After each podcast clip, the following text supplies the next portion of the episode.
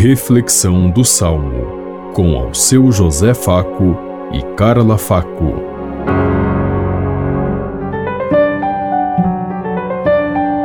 Paz e bem a todos os ouvintes que estão em sintonia conosco neste dia.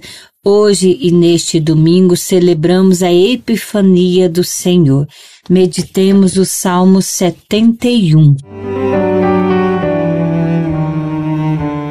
As nações de toda a terra hão de adorar-vos, ó Senhor. Dai ao Rei vossos poderes, Senhor Deus, vossa justiça ao descendente da realeza. Com justiça ele governe o vosso povo, com equidade ele julgue os vossos pobres. As nações de toda a terra hão de adorar-vos, ó Senhor. Nos seus dias a justiça florirá e grande paz até que a lua perca o brilho. De mar a mar estenderá o seu domínio, e desde o rio até os confins de toda a terra. As nações de toda a terra hão de adorar-vos, ó Senhor. Os reis de Tarsis e das ilhas hão de vir e oferecer-lhe seus presentes e seus dons, e também os reis de Seba e de Sabá hão de trazer-lhe oferendas e tributos. Os reis de toda a terra hão de adorá-lo, e todas as nações hão de servir. As nações de toda a terra hão de adorar-vos, ó Senhor. Libertará o indigente que suplica e o pobre ao qual ninguém quer ajudar.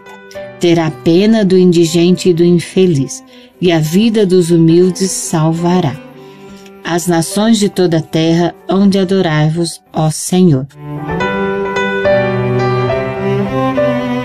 As nações de toda a terra hão de adorar-vos, ó Senhor.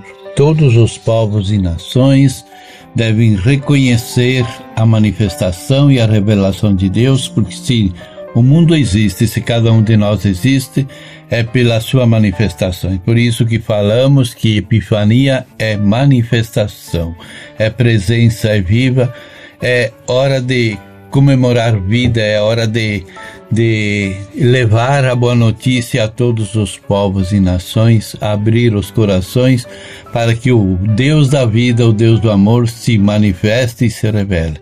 É assim a nossa caminhada e que Deus esteja presente em todos os lares, em todos os corações nesse dia e se revele com muito amor, com muita graça, derramando muitas bênçãos a cada um de nós.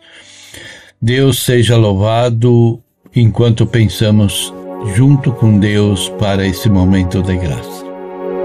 Você ouviu Reflexão do Salmo com ao seu José Faco e Carla Faco.